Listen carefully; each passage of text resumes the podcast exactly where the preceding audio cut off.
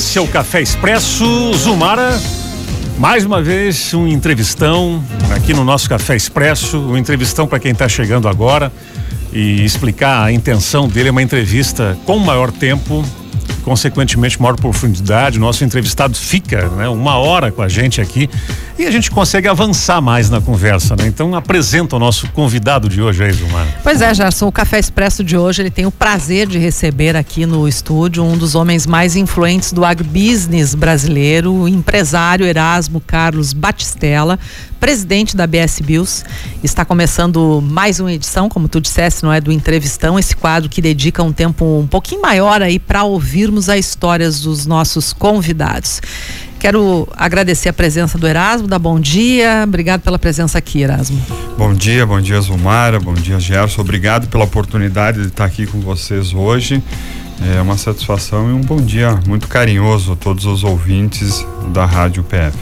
Bom, vamos começar pelo seguinte: a gente pode, poderia usar aqui um bom tempo dessa entrevista, não é? Para citar todos os negócios e cargos que você está envolvido hoje, não é?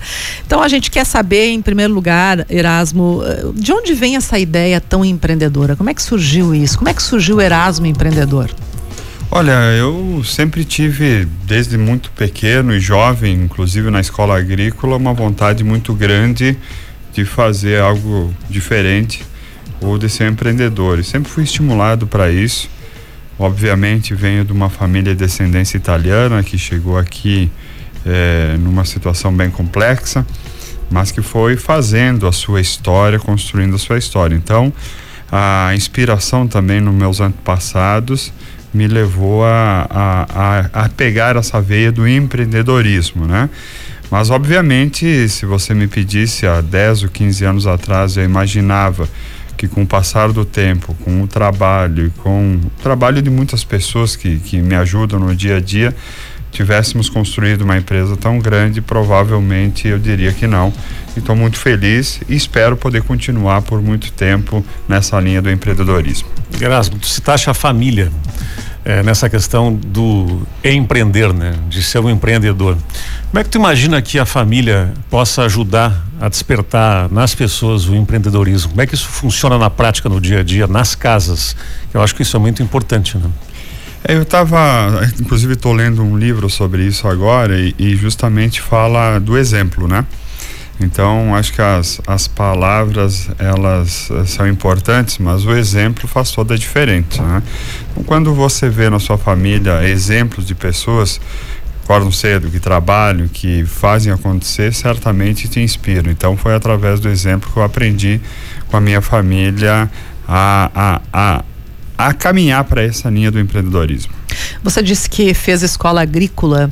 Uh, como é que o agronegócio ele entra aí no teu negócio? E, uh, você fala da família como exemplo, fala da escola agrícola, mas o agronegócio de uma geral, como é que te motivou a entrar nesse negócio? Bom, eu nasci no município chamado Itatiba do Sul, na divisa com Santa Catarina, onde é basicamente formado de pequenas propriedades agrícolas, né? Então, meus primeiros anos foi ir para a roça, literalmente, com meu pai. E, então, o, o, não sei se nós podemos chamar de agronegócio, mas a agricultura familiar estava presente desde os primeiros dias de vida, né? Agora o agronegócio entra mais fortemente quando eu venho para Erechim, ali na escola estadual eu faço o segundo grau na época, né? E, e também o técnico em agropecuária. E depois disso já venho para a região aqui de Passo Fundo trabalhar com venda de defensivos e logo depois entro na, no setor de combustíveis.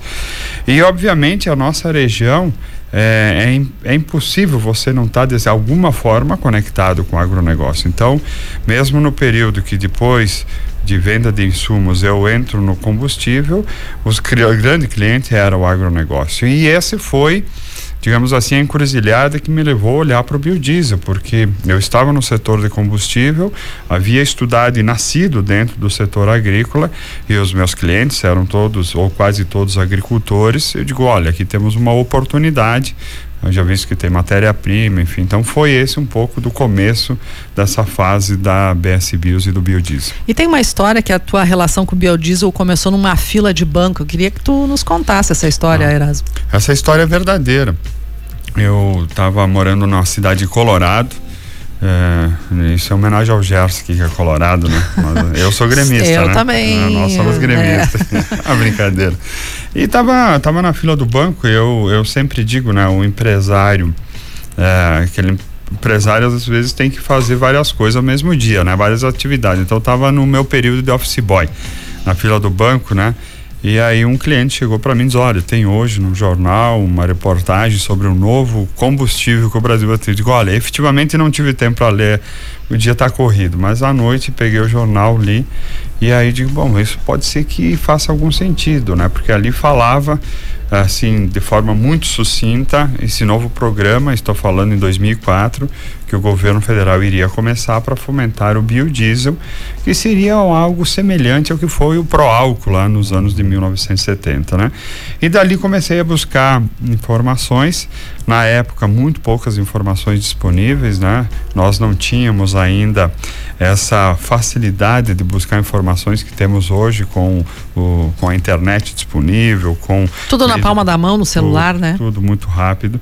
E aí começamos a buscar informações e tive é, não sei se é sorte ou é o destino, mas eu sempre costumo dizer, Zumara, que é, a caminhada da gente ela vai ficando menos difícil quando a gente encontra as pessoas certas, né? E ali encontrei no Banco do Brasil lá em, em Colorado um apoio muito forte no projeto que me ajudou a fazer conexões certas e assim começou a história. Como né? é que chegou a Passo Fundo? Por que Passo Fundo? Cheguei a Passo Fundo porque é, conheci algumas pessoas aqui em Passo Fundo e um amigo na época, o, o Luiz Fortes, amigo do Marco Citolin, que na época era o secretário de desenvolvimento, comentou com, com então o secretário, né? Olha, tem um projeto de biodiesel, enfim. E se nós voltarmos na história, era o início do primeiro governo do ex-prefeito Dip, e ele havia se comprometido em buscar uma reindustrialização, digamos assim, de Passo Fundo, né? E aí me convidaram para vir para cá. Uh, a gente negociou com o município. O município de Colorado queria muito que a usina ficasse lá. Nós tínhamos recebido na época, inclusive, o convite de outros municípios da região e acabamos vindo para cá. E ao vir para cá também foi muito interessante, porque conheci sócios iniciais aqui do projeto que me ajudaram, né? E, e, trabalharam conosco por um longo período. Então, Passo Fundo foi escolhida, Zumar, pela sua a capacidade como cidade, a importância que tem, o tamanho que tem, a disponibilidade de mão de obra, a logística que na época já era muito importante e obviamente continua sendo, por ter um terminal de distribuição de combustível aqui, então, uh, para quem conhece a localização da BS Bios, nós estamos ao lado um terminal de distribuição de combustível, o nosso cliente está do outro lado da ferrovia, literalmente, e, e, também por ser um centro de uma grande região produtora eh, de matéria-prima, né, de grãos, principalmente a soja. Bom, você disse que a, a, a ABS Bios, aliás, está fazendo 18 anos hoje, não é? Uh, essa tua, teu envolvimento com energia renovável, ele se ampliou para outros negócios, obviamente. Eu queria te perguntar, assim, pessoalmente, isso é uma forma, esse, todo esse envolvimento, todo esse empreendedorismo nesse segmento é uma forma de deixar o mundo um pouquinho melhor? Você acredita que o mundo pode ficar melhor, Erasmo? Olha, quando nós começamos a trabalhar o biodiesel, lá atrás, eu não tinha, obviamente, a dimensão do que essa pauta ambiental iria se tornar. A gente tem que ser justo também. E a pauta ambiental hoje é, é a pauta mais importante do que a gente faz dentro do nosso negócio. É claro que o nosso negócio ele é econômico, ele tem um aspecto social muito importante, mas a pauta ambiental hoje é a principal tema, principalmente por essa questão da transição energética. E eu não tenho dúvida que o trabalho da BS Bios e das outras empresas do setor de biocombustível do Brasil está ajudando a criar um legado para as próximas gerações de um país, de um mundo menos poluído, de geração de energia renovável. E esse trabalho não é um trabalho simples, é um trabalho bastante árduo que a gente tem feito como setor, inclusive, né?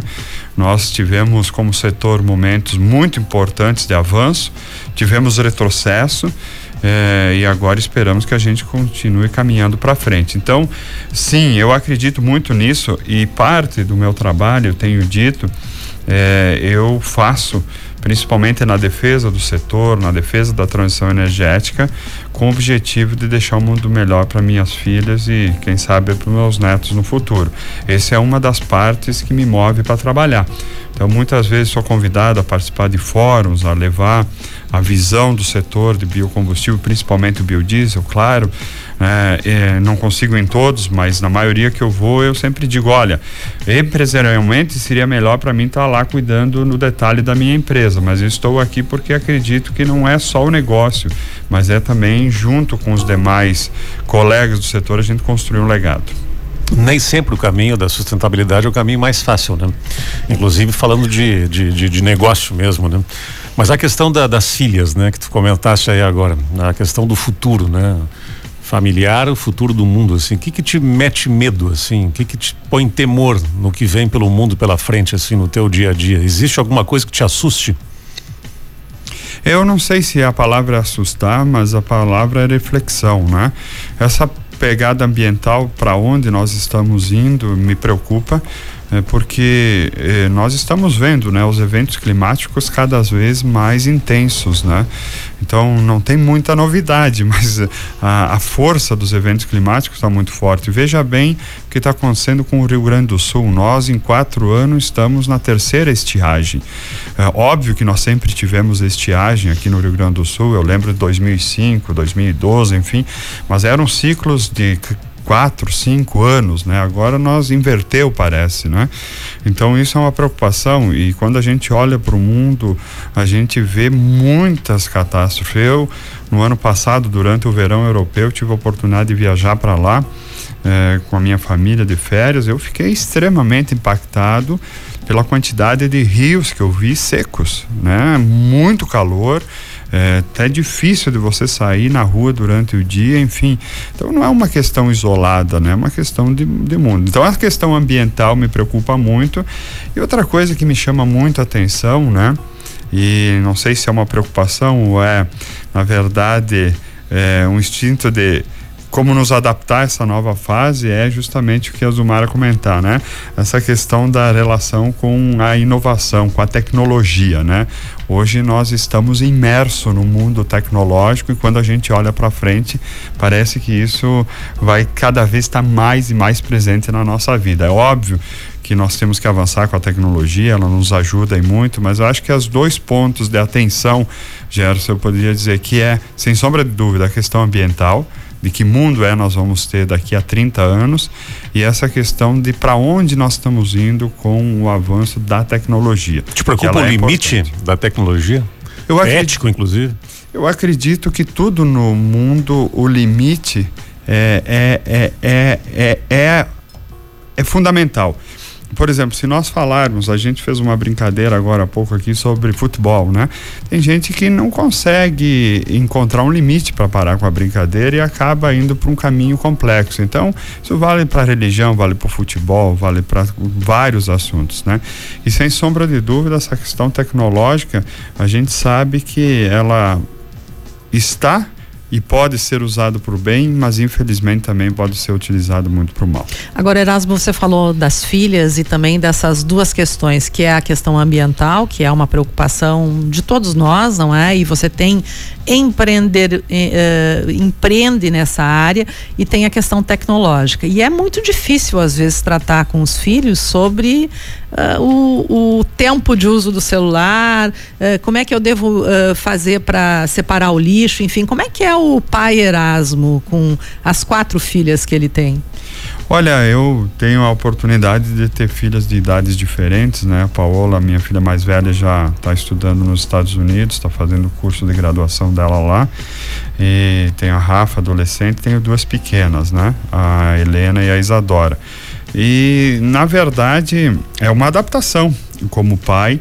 Essa questão do uso da tecnologia, né? Porque quando eu olho para minha infância, a minha infância, eu acredito que quase todos que estão aqui nesse estúdio foi uma infância totalmente diferente, né? Brincar na rua, brincar com os amigos, enfim, né? E hoje grande parte da vida das, dos adolescentes e das crianças um pouco mais adultas também, maiores, né, digo, estão muito linkadas ao dia a dia. Então, como trabalhar para colocar limite é um desafio muito grande, né? Eu vejo as minhas pequenas já com uh, três anos e meio indo para quatro, já querendo o celular para fazer para fazer eu jogar alguns jogos, né? E é impressionante a forma como essa galerinha jovem eles aprende. Eles nascem rápido. usando o celular, já nascem sabendo. Usando. É, é, eles são nativos, nativos, né? Nessa nova onda e a gente precisa correr muito para acompanhá-los, né? Mas eu acho que o mais importante é tentar buscar o equilíbrio é, na vida sobre o todo. Então, é, é estimular também que não se fique só no celular, mas também se estar tá ciente que isso faz parte da nova vida ou da vida como ela é hoje, né? Bom, o entrevistão também ele fala de música, né? E tem aí no teu nome, né? Alguma coisa muito ligada à música. Eu, né? eu, eu posso, já te interromper, só é. lembrando uma capa da Veja, é. quando o Erasmo estava começando aí com a ABS Bills, ele, ele, ele foi capa da Veja, foi Veja, né? Erasmo? Foi, isto é. Ah, isto é, isto tá. É. E aí na capa era o tremendão, né? O tremendão do biodiesel. é, tremendão do biodiesel. Aí é. vai explicar por que isso. Né? O Erasmo Carlos, né? Sim, sim, é bem interessante, né? Obviamente meu nome é em função do do cantor e compositor Erasmo Carlos, que infelizmente nos deixou, né, recentemente. E até eu brinco que o meu irmão é o Roberto Carlos, né? Mas aí, antes que todo mundo brinque comigo, digo, não, mas a minha irmã não é a Vanderleia, né? eu tenho uma irmã também. Mas, não, uh, completou, não completou a Jovem Guarda. Não né? completou a Jovem é. Guarda, mas sem dúvida o nome é em função uh, da, da, do Erasmo e eu tenho muito orgulho por esse nome. Acho que foi uma pessoa que que fez uma diferença muito grande na música brasileira, né? Eu não sou um especialista em música, né? Mas eh, tenho muita admiração. E, e dizem, Erasmo, que foi um cara assim, no convívio, né?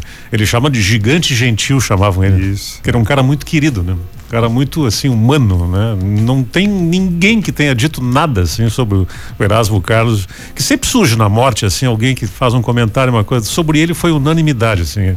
Foi. E muito... o gigante gentil, é. acho que explica tudo o que ele era, assim. Né? E muitas homenagens também, né? Homenagens positivas, né? E essa capa, eu lembro que o pessoal fez uma reportagem sobre é, o primeiro bilhão que a gente faturou na empresa, né? E aí colocaram, aí pediram para mim tirar uma foto de guitarra e tal. Disse, não, vamos, vamos, vamos com calma, né? Vamos seguir aqui produzindo biodiesel, né? Esse é o meu, esse é o meu negócio. Olha, o Erasmo ele não ficou sentado à beira do caminho, mas essa música do Erasmo é bonita aqui, né? Vamos escutar, vamos escutar juntos, velho. É, eu queria voltar. É, com a nossa entrevista, Erasmo, é, sobre a questão do dessa área dos combustíveis, né, na tua vida. Começou com o posto, né?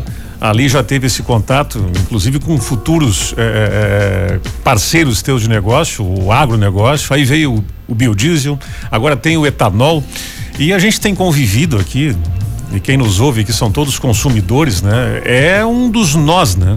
A questão de combustível, ele mexe com a vida de todo mundo, é o, é o, é o biodiesel pro, pro, pro, pro caminhão, é a gasolina do carro, é o preço que está correto, que não está correto, é o governo que depende disso para segurar a inflação. Vamos falar um pouquinho disso, porque a gente sabe que eh, aí tem uma questão muito importante na economia, né? E tu está completamente envolvido nisso, né?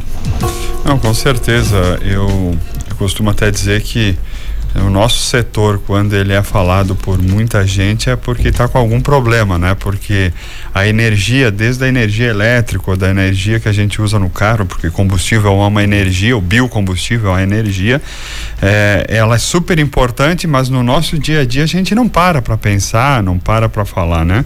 Mas quando tem algo que não está bem, subiu o preço da energia, subiu o preço do combustível, aí as pessoas param e refletem.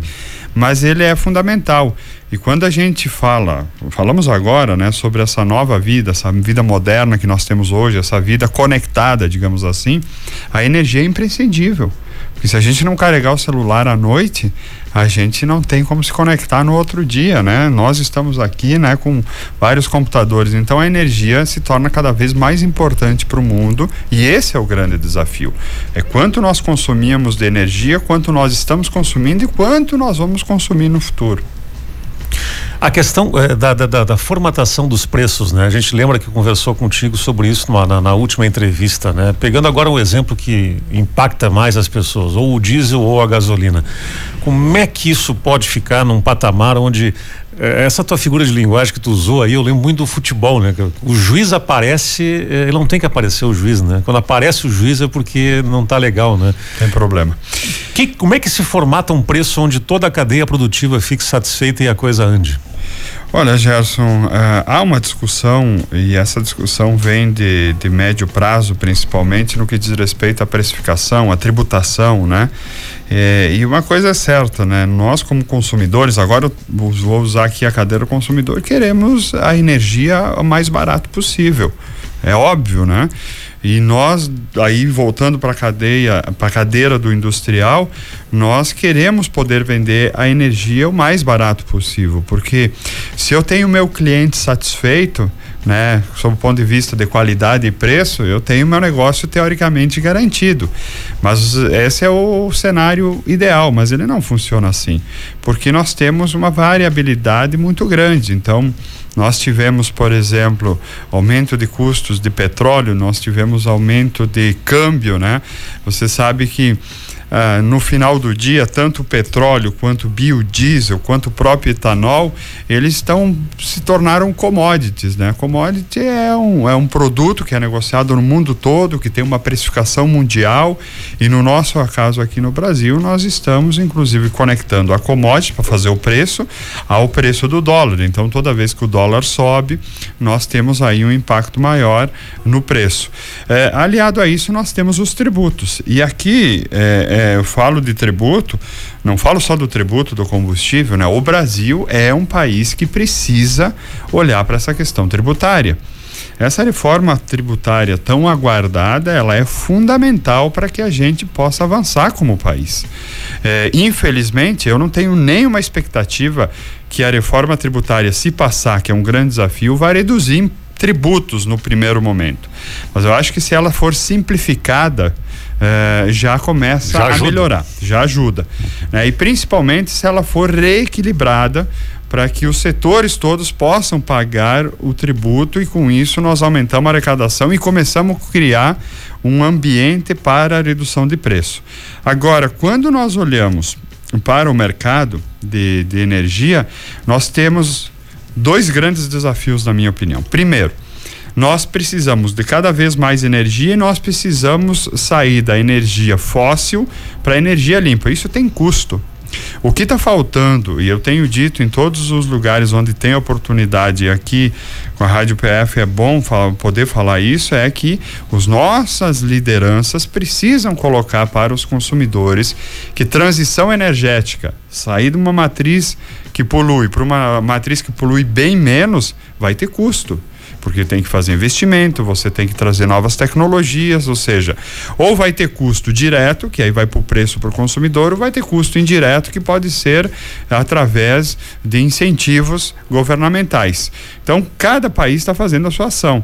Na Europa, nos Estados Unidos, eu estive lá recentemente, eles estão utilizando a parte de benefícios, de incentivos, para trazer um impacto menor eh, para o cliente. E para finalizar essa longa resposta, o segundo desafio no campo de energia é o volume, a quantidade.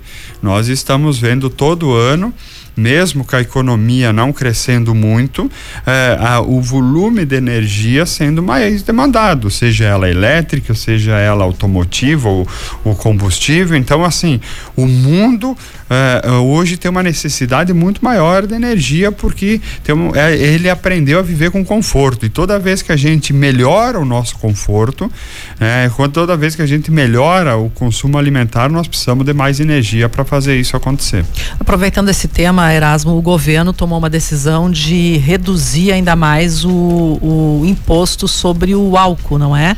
é ele ele é, estabeleceu lá o imposto da gasolina, mas sobre o álcool ele ficou bem menor do que a gasolina. Essa é uma questão. E a segunda questão, qual é a expectativa para a retomada da adição do biodiesel no diesel? Porque houve um retrocesso aí no, nos anos anteriores. Qual é a tua expectativa em relação a isso no atual governo? É, eu, eu, esse ponto do etanol com a gasolina, o álcool, né, que ficou o, o imposto mais baixo, nós concordamos 100% com isso. Inclusive, é uma tese que a gente vem defendendo há muitos anos em Brasília. Diz: olha, os, as energias limpas, Vamos lá, etanol, biodiesel, eólica, solar, essas energias precisam pagar menos tributo que as convencionais, porque elas poluem menos.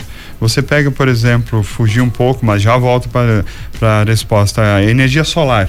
Esse ano começou a diminuir o incentivo, né? Tem uma taxa adicional este ano, então a atratividade já não está tão boa quanto era, mas mesmo assim ela continua. No caso do etanol foi acertada a decisão do governo. Nós já pedimos para que o governo, quando retome, eh, se retomar, obviamente, né? Porque o diesel, o biodiesel eh, e o gás natural eles não tiveram a retomada dos tributos, né? Até o fim do ano, Até né? o final do ano. Se retomar, né? Espero que não, mas se retomar, é, que o biodiesel também seja classificado como etanol, com, com um valor do tributo mais baixo do que o diesel. Então esse é, é, é, acho que foi muito acertado. No que diz respeito ao cronograma de mistura, nós estamos na expectativa aqui durante o mês de março Ocorra uma reunião do CNPE, que é o Conselho Nacional de Política Energética. Ele havia sido extinto porque acabou o governo, agora foi recriado. Essa semana passada, na sexta-feira, foi publicado o novo CNPE e estamos esperando que o Ministério de Minas e Energia convoque essa reunião para que aí seja deliberado. Nossa expectativa é que a gente possa voltar o mais rápido possível aos 15%. Eu acredito que em 12, 13 meses é possível a gente chegar lá. Vem aí a usina, né? Erasmo, etanol. É possível a médio, longo prazo, aí tu vai me dizer qual é o tempo correto. É possível que o etanol fique vantajoso em larga escala para o consumidor do automóvel no Brasil? É um caminho viável? Olha, essa resposta nós gastaríamos um entrevistão todo, mas eu vou tentar resumir. É, o etanol já é viável no Brasil, ele já é viável agora com essa mudança na tributação em cinco, uh, cinco estados nesse momento. E uma coisa importante, os biocombustíveis no Brasil, o biodiesel e o etanol, eles estão a preço sempre de mercado. E o diesel e a gasolina nem sempre estão a preço de mercado. Isso não é uma crítica nem a esse governo, nem o que passou, nada. É uma constatação, porque contra fatos não, não precisamos ficar argumentando. Agora, o etanol no Rio Grande do Sul, eu acho que é o que importa aqui uhum. para o nosso consumidor. A gente está com o projeto aqui, acabamos, protocolamos lá o pedido de licença ambiental, estamos trabalhando para final de 24, se tudo correr bem, começarmos a produzir etanol.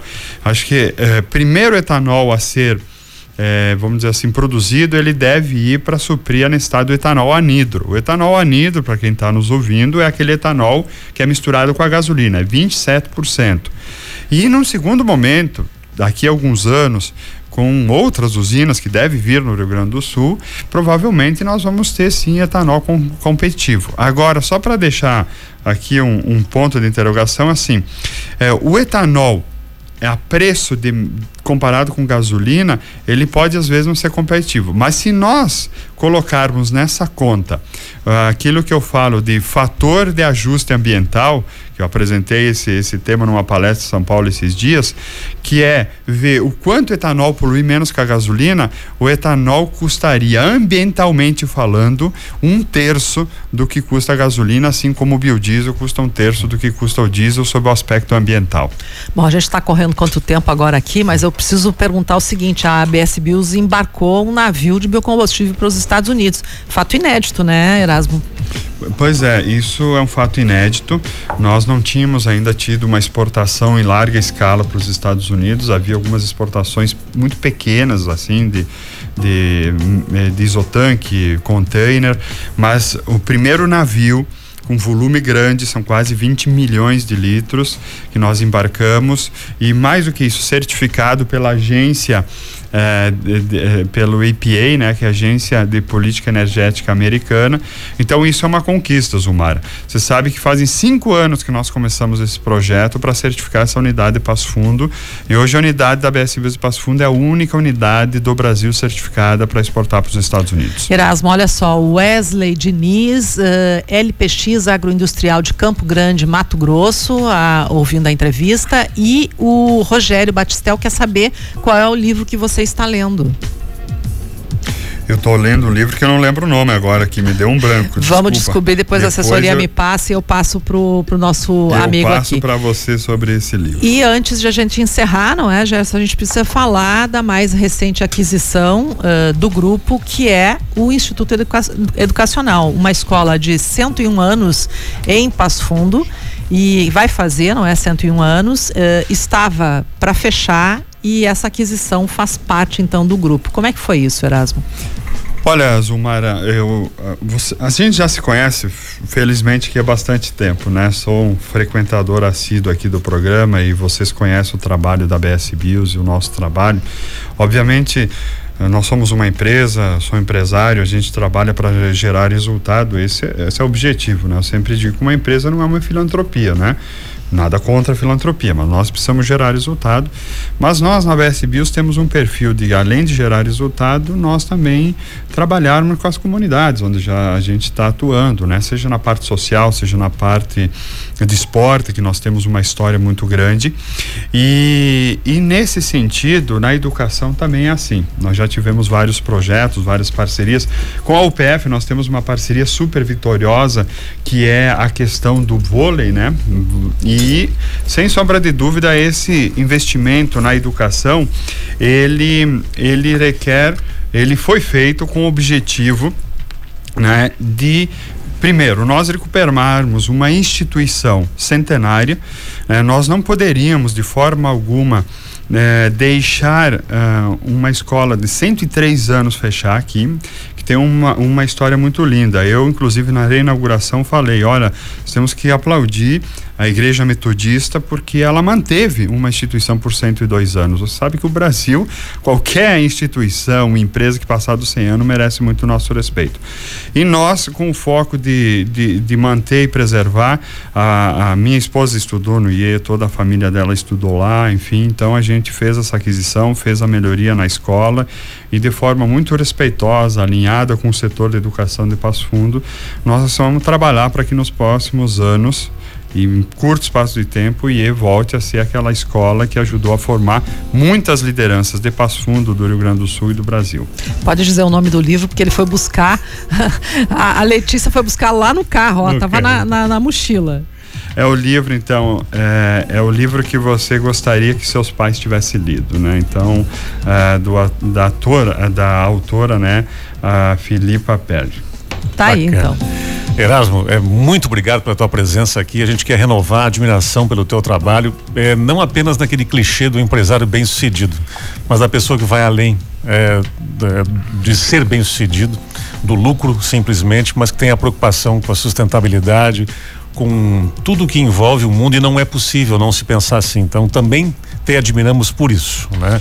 Tem coisas que não precisariam, né? Naquela coisa dura e fria do capitalismo, mas que tu faz. E isso faz a diferença e a gente quer é, também lembrar muito isso. Muito obrigado pela tua presença e por essa atividade diferencial que tu faz. Nessas coisas que assim, ó, podia não fazer, mas faz. E isso que faz a diferença. Muito obrigado, Gerson e Zumara pela oportunidade. Sempre fico muito feliz quando venho aqui ou quando participo do programa, né? Sou um ouvinte assíduo, acho que vocês contribuem muito aqui para Passo Fundo e quero deixar aqui um abraço muito carinhoso a toda a comunidade de Passo Fundo e região que me acolheu muito bem aqui, me sinto muito em casa e, e sou um passo fundense. Então, muito obrigado e um excelente dia a todos.